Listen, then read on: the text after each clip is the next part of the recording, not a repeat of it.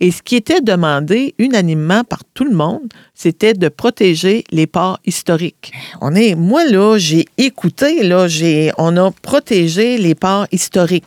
Maintenant, ce que j'ai annoncé à la fin janvier, c'est sur une période de deux ans pour permettre aux gens le temps de se rencontrer, le temps de s'organiser pour arriver après ça dans la phase 2, où on va arriver avec un plan finalisé.